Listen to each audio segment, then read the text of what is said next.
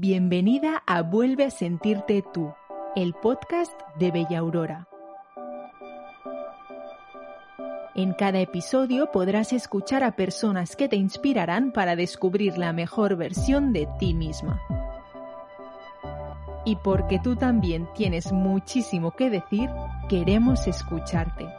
Seguro que más de una piensa y siente exactamente lo mismo que tú. ¿Preparada? Ahora empieza.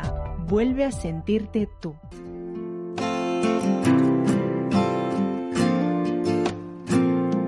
Hola, bienvenida al quinto capítulo de Vuelve a sentirte tú, el podcast de Bella Aurora en el que queremos que te sientas bien por dentro y por fuera.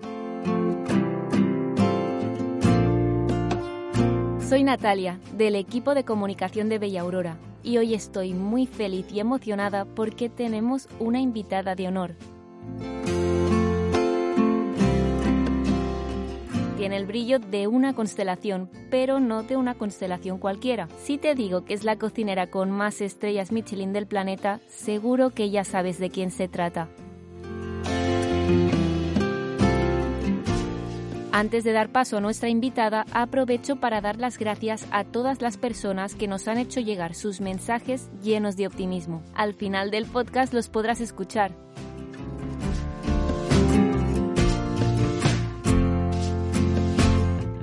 Por fin llegó el momento de dar la bienvenida a Karma Ruscalleda. Hola, ¿qué tal? Encantada de estar aquí con vosotros. Muchísimas gracias a ti por estar hoy con nosotros. Contigo, Karma, sobran las presentaciones, pero creo que no está de más recordar que eres la cocinera con más estrellas Michelin del planeta. Tres por tu restaurante San Pau en San Paul de Mar.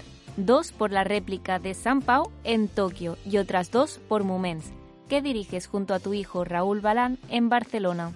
A tus siete estrellas Michelin se suman tres soles en la guía Repsol, Premio Nacional de Gastronomía, Premio al Mejor Cocinero del Año y podría continuar la inmensa lista de reconocimiento. Karma, ¿sigues sorprendiéndote todo lo que has conseguido a lo largo de tu carrera? Bien, a mí lo que continúo sorprendiéndome es de la vida. La vida es un reto constante, si no, imagínense, desde el 19 llevamos un reto frente a nuestras vidas para reinventarnos, para no perder relaciones. Por lo tanto, la vida es lo que continúa sorprendiéndome. Y en referencia a lo profesional, si lo y lo trabajas, las cosas ocurren. Tienes toda la razón, Karma. Si lo trabajas, lo consigues. Pero además, en tu caso, la pasión culinaria te viene de familia. Tus padres venían del mundo de la agricultura y el pequeño comercio. ¿Cómo fueron esos inicios? Bueno, fueron unos inicios realmente rústicos, muy rústicos, en vivo y en directo, con la tierra, pero muy auténticos a la vez. Esto me permitió descubrir cómo las temporadas cambian los alimentos y cambian los gustos y cambian los colores. Por lo tanto, es un punto de partida duro, rústico y auténtico. Karma, el pequeño colmado de tu familia fue el lugar donde se empezó a cocinar tu talento gastronómico. También el lugar que vio crecer tu primer restaurante, San Pau, que estaba justo delante. ¿Qué significaba para ti estar enfrente de tus padres? Bueno, fíjate, abrimos nosotros el restaurante en el 88. La tienda de los padres no cerró hasta el 96 cuando se jubilaron. Uh, realmente fue el embrión para sentir la fuerza de, de, crear un restaurante propio. Además, tienes la suerte de crear junto a tu marido y a tu hijo. Ellos son tus pilares dentro y fuera de la cocina. Estos meses de pandemia en que absolutamente todo quedó paralizado, ¿Te ayudó saber que contabas con ellos? Sin duda alguna, sin duda alguna. Fíjense, la pandemia sabemos que arrastra una lacra de enfermedades mentales peligrosísimas y evidentemente que ha truncado nuestras vidas. Tener ese núcleo afectivo a tu lado es vital, pero no solo en pandemia, lo he tenido desde el minuto cero. Eh, yo siempre he trabajado con la familia. Trabajar con la familia, tú debes tener muy claro que hay enfados profesionales que no debes llevártelos a la cama, pero claro, van contigo y te los llevas a dormir. Uh, hay que tener un temple para saber desgranar lo, lo profesional de lo personal. En mi caso, quizás es porque me crié en una familia que ya trabajaba en familia, mi marido venía de una familia que trabajaba en familia y continuamos todos trabajando en familia. Y eso, aparte de tener una mente muy clara de cuando hay un problema, cómo afrontarlo, te da un, un abrazo afectivo maravilloso para tirar adelante. Por lo tanto, básico y total. Ahora, escuchándote hablar, no puedo evitar pensar en las mujeres cocineras. ¿qué supuso para ti convertirte en una de las primeras mujeres chefs españolas? Bien, mm, sí que eh, después, a, toro pasado, me doy cuenta que he abierto una puerta a las mujeres, pero nunca me sentí diferente a ellos. Yo creo que esto es muy importante en la formación de nuestras niñas, de nuestras jóvenes, inculcarles que no son ciudadanas de segunda fila, que tienen todas las capacidades intelectuales para ponerse a trabajar en el mundo que les apetezca, en el mundo en el que se sientan inspiradas y llamadas. Por lo tanto, yo me enfrenté a una cocina gastronómica, poniendo ahí todo el riesgo económico de la familia que me acompañaba, rodeándome con un equipo humano que creía en la filosofía del San Pau y realmente luchando con, todas las artes como ellos. Yo creo que precisamente estamos viviendo ahora unas épocas divertidísimas. Las mujeres nos incorporamos a la cocina profesional y los hombres entran en la cocina doméstica. Era terrible cuando una mujer se casaba, era como que le colocaban una mochila y esa mujer no le interesaba para nada la cocina, no disfrutaba con ella. Ahora las, jóvenes parejas se distribuyen, se reparten lo que es realmente atender una familia, atender un hogar. Y eso me parece maravilloso. Parece que está habiendo un cambio, es cierto. Karma, ¿qué les dirías a todas aquellas que sueñan pero que no se sienten con el apoyo o la fuerza para seguir luchando por sus sueños? Mira, eh, realmente mm, yo creo que las ideas son muy importantes en tu vida. Es muy importante que seas una persona inspirada, que acuden a tu mente proyectos, pero lo más importante es creer en tu fuerza, creer en ti para llevarlo a cabo. Has de tener en cuenta que tener una idea, lo más importante de ella es realizarlo. Si al realizarlo eh, es, es una pifia, es un fracaso, aprenderás mucho de este fracaso. Lo terrible sería no moverte, no realizarlo. Por lo tanto, si tienes una idea, analízala, cree en ti y ponte en marcha. ¿Cuántas personas se sentirán inspiradas con tus palabras? Propongo ahora que hablemos de un tema que te preocupa y te ocupa, la importancia de comer sano. Sigue existiendo un alto índice de obesidad en el mundo. ¿Cómo podemos cambiar nuestros hábitos? Podemos cambiar nuestros hábitos realmente tirando como tres pasitos para atrás porque estamos habitando en una de las zonas más longevas del planeta y esa longevidad está relacionada con la alimentación. Por lo tanto, eso demuestra que hemos desviado nuestro comportamiento frente a la alimentación diaria. Deberíamos comer como nuestra bisabuela, que comía producto de kilómetro cero, porque claro, no tenía esos supermercados tan bien equipados, ni tenía en casa una, nevera, ni tenía un congelador. Tocaba tomar lo que había alrededor y fresco cada día. Esto, con la visión de 2021, debemos recuperarlo. Tenemos unos mercados donde nos llega un producto fresco y cada estación es diferente, que inspira y realmente que hace divertida nuestra comida día a día. Debemos recuperar esos herviditos al punto, esos pucheros impecables, estos caldos, la ensalada en la mesa. Son tres pasitos para atrás que son divertidos, que son gastronómicos, que son saludables. Fíjense, las escuelas, que aún no es materia lectiva la cocina y la nutrición, ya por empatía precisamente, porque están viendo que hay un alumnado que tiene una obesidad que no corresponde a nuestra cultura, están trabajando cocina y nutrición y nos invitan a los cocineros a ir a impartir pues discurso, prácticas, ideas para los alumnos. Esto es construir realmente el edificio de un ser humano desde la infancia han cambiado las familias. Antes esto lo aprendíamos de una forma directa, de esa forma que he dicho al principio, rústica y auténtica. Ahora las familias están realmente organizadas de otra forma. Por lo tanto, la clave es que pongamos la cocina y la alimentación en la lista de las cosas interesantes de la vida. Karma, todo lo que dices me parece una auténtica declaración de amor por la dieta mediterránea? Bueno, mm, pues eh, probablemente es una de las que lucen eh, con eh, interés saludable, interés gourmet, interés de, de, variación para nadie aburrirse. Qué suerte habitar en el Mediterráneo. yo siempre en los discursos para realmente pillar atracción a los que no se fijan en lo que comen, eh, siempre hago referencia al Mediterráneo. Qué suerte habitar aquí, ¿no? Qué suerte que nos han precedido unas generaciones que muchas veces teniendo pocas cosas han creado recetas maravillosas, simples y maravillosas. Por lo tanto, practiquemos esos tres pasitos atrás para recuperar esta cultura que nos corresponde y evidentemente adaptada a nuestro momento. No tenemos que comer como comía nuestro abuelo o nuestra abuela. Nuestra abuela y nuestro abuelo lo hacían todo a mano. Ahora tenemos las casas robotizadas. Por lo tanto, se trata de calidad y cantidad. Además, Karma, estos valores de la dieta mediterránea, como lo son el respeto por los alimentos, la sostenibilidad y la cocina de proximidad, son valores que se comparten con la gastronomía japonesa. ¿Qué significó para ti abrir el restaurante San Pau en Tokio?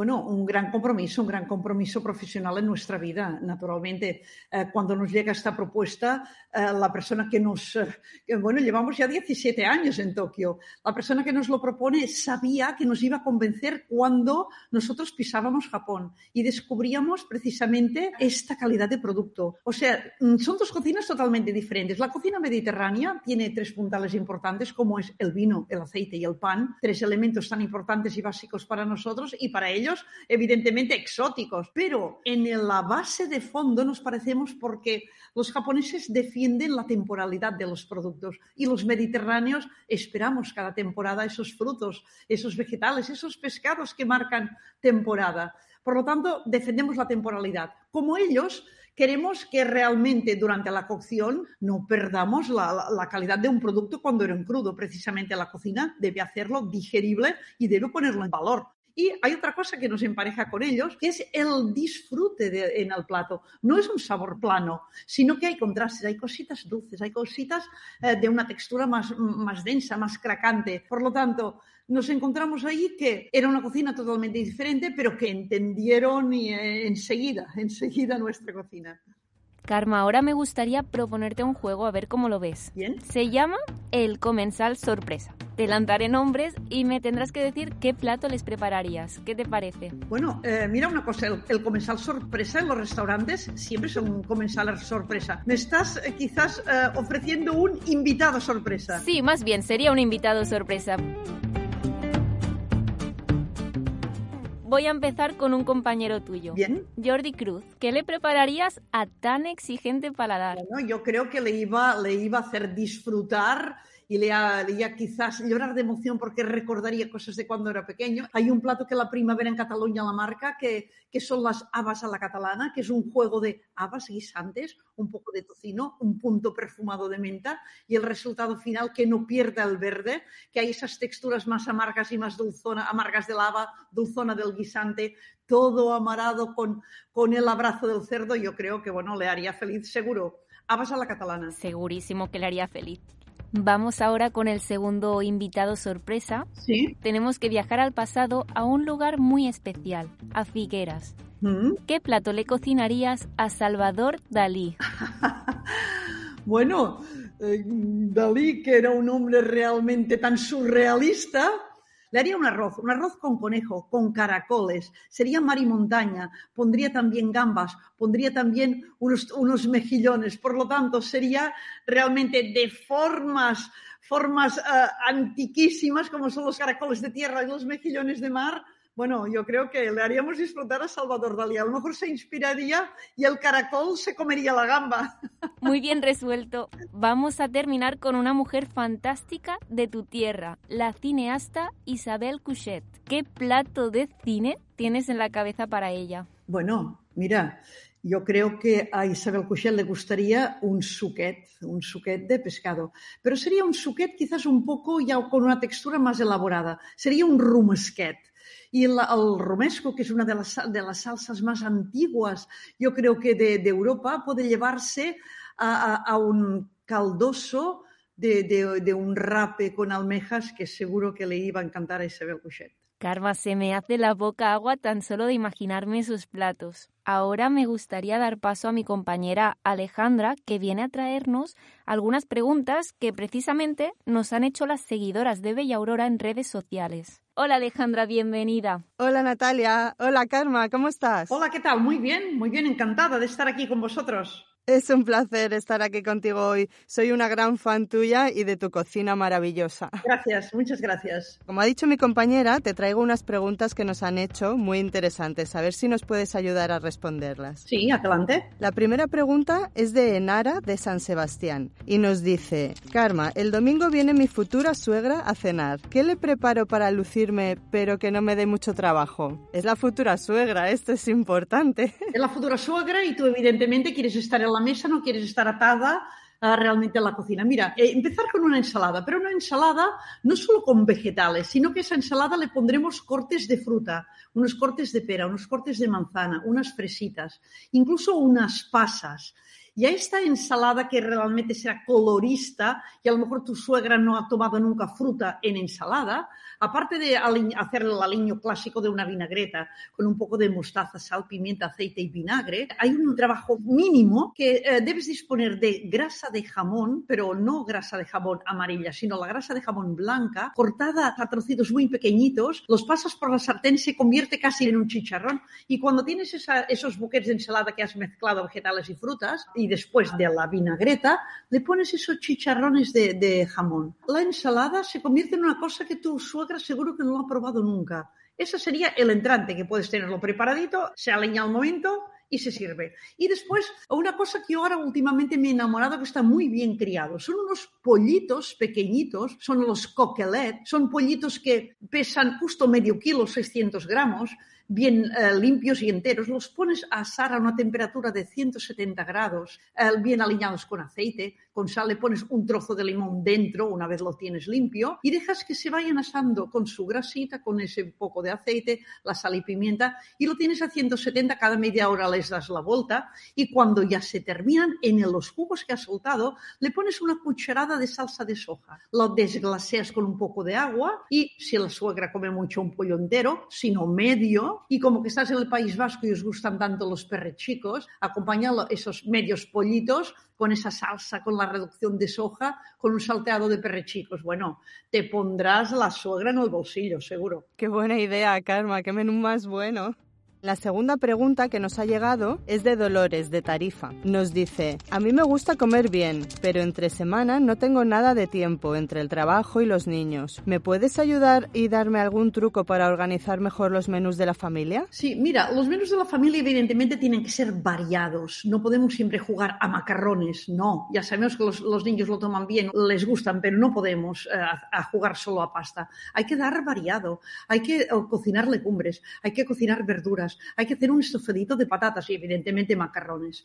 Mira, yo siempre en casa tengo eh, en el congelador bolsitas de una cucharadita de una cebolla que es sofrito confitada con una mermelada. Y lo mismo con tomate. Por lo tanto, yo te propongo que eh, tomes tres kilos de cebolla, que la piques fina y que la pongas a, cocinar. Primero, cuando evidentemente tres kilos es mucho volumen, necesitas una cazuela grande, le añades agua justo que la cubre y un buen chorrito de aceite. Y esto que cocine, que cocine, que cocine. Viene un momento que el agua desaparece, pero la cebolla está cocinada. Y ahí es cuando sí que cada diez minutos, cada cuarto de hora, tú debes levantarte, si estás mirando una serie, si estás leyendo, te levantas y le das una vuelta. Y aquella cebolla va reduciendo, reduciendo, reduciendo y se convierte en una confitura evidentemente no la vas a salar en ningún momento, pero sí que estás preparando una confitura para un mundo salado. Cuando tienes esa cebolla que ya tiene un dorado oscuro maravilloso, la paras, dejas que se enfríe y te guardas cucharaditas, una, piensa que una cucharada de esa cebolla son dos cebollas sofritas y te la guardas en el congelador. Y lo mismo haces con el tomate. Te buscas 4 o 5 kilos de tomate, los rayas y dejas que vaya confitando, reduciendo, reduciendo, reduciendo. ¿Qué hace esto? Que cuando llegas a casa puedes improvisar un arroz en un momento, porque puedes hacer un arroz, por ejemplo, con un poco de costilla y con unas gambitas pequeñas, pasándolas para que quede el aceite perfumado, decantas y ahí tienes ya el sofrito de cebolla y de tomate y evidentemente con agua, no con caldo y arroz y después al final vuelves a poner esas gambitas y tienes un arroz al momento o un estofado de patatas o un estofado con legumbres. Por lo tanto, esa técnica de en tu congelador tener una caja fuerte con cebolla confitada y con tomate confitado aparte, ahí puedes jugar de maravilla haciendo esas comidas variadas que te interesan y rápidas eh, para tu día a día. Qué buena idea, qué buena idea. Me lo apunto también para mí. ¿eh? No, no, no, realmente funciona, lo tengo siempre en mi casa. Ahora me gustaría hacerte otra pregunta. Le llamamos la pregunta incómoda porque es una pregunta un poco más difícil de responder. A ver qué te parece. Dime, dime. En tu casa, ¿quién se encarga de cocinar y de lavar los platos? Cocinar, cocino siempre yo. Y mm, he de decirte que para lavar los platos no debo pedir ayuda porque la ayuda viene sola, ¿no? No es ayuda, es colaboración. Me hace rintintín en el oído cuando dicen mi marido me ayuda. No, no, no, no, no. Aquí no ayuda. Él está viviendo en la casa. Él colabora y nos repartimos el trabajo. Por lo tanto, no debo pedir la ayuda, sino que se levanta y muchas veces es tan rápido que esa espátula que aún estoy removiendo ya está en el lavavajillas. Por lo tanto, sí, sí, sin sin plano, sin plano de acción, cocino y él recoge, sí, siempre. Qué gusto. incluso las eh, tengo, tengo muchos días las nietas a comer y esas nietas están entrenadas en que ponen la mesa y recogen la mesa. Claro, es físico y es de organización familiar. Pues muchísimas gracias, Karma. Gracias, muchas gracias. Karma, muchísimas gracias por estar hoy aquí con nosotros en Vuelve a sentirte tú. Ha sido un auténtico placer compartir este momento mágico contigo. Muchas gracias por su atención, muchas gracias. Me voy con muy buen sabor de boca y espero que tú también. Claro que sí. Sería terrible que yo le cerrara el apetito. Yo debo abrirle el apetito. muchas gracias, Karma. Pongan la cocina y la nutrición en la lista de las cosas interesantes de su vida. Recuérdenlo. Gracias. Un abrazo. Un abrazo.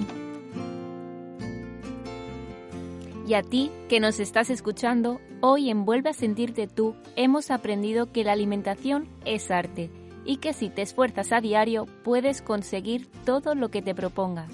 También hemos aprendido algunos trucos para ser los chefs de nuestras casas y alguna receta que dejaría pasmado al mismísimo Salvador Dalí. Muchas gracias por acompañarnos en esta parada del viaje al universo de Bella Aurora. Te esperamos en el próximo capítulo y recuerda, adereza tu vida con aquello que te gusta para ser feliz. Hola, buenas. Me llamo Isabel, tengo 58 años y primero de todo quiero mandar un saludo a mi familia y a todos los que están escuchando. Y bueno, recomendaros que ahora que viene el buen tiempo aprovechéis para salir a caminar estar con la naturaleza, que es algo que todos necesitamos, aunque no lo creamos. Un abrazo a todos. Hola a todos, me llamo Alberto y os estoy grabando este audio desde mi huerto. Estoy muy feliz porque me han salido unas fresas y unas espinacas ricas, ricas. Solo quería animaros a todos los que podáis a tener un huerto urbano o un mini huerto en casa, porque la verdad que es un hobby que además de relajante es súper agradecido. Podríais hacer un podcast sobre este tema. Me parece un tema que está muy en auge ahora mismo. Venga, un saludo a todos. Hola, soy Chelo, tengo 61 años, tengo una hija en Granada, se llama Jessica, y un nieto de 5 años. Este año no lo hemos podido ver y tengo unas ganas inmensas de verlo. Alex, te quiero un montón, te echo muchísimo de menos. Un besito para todos. Hasta el verano, adiós. Hola amiga, amigo. En tu día a día siempre aparecerán dificultades que no te esperabas. Cuando tienes un problema y tienes solución, solucionalo. Si no tienes solución, no es un problema. Y finalmente recordarte que reír es la única salida.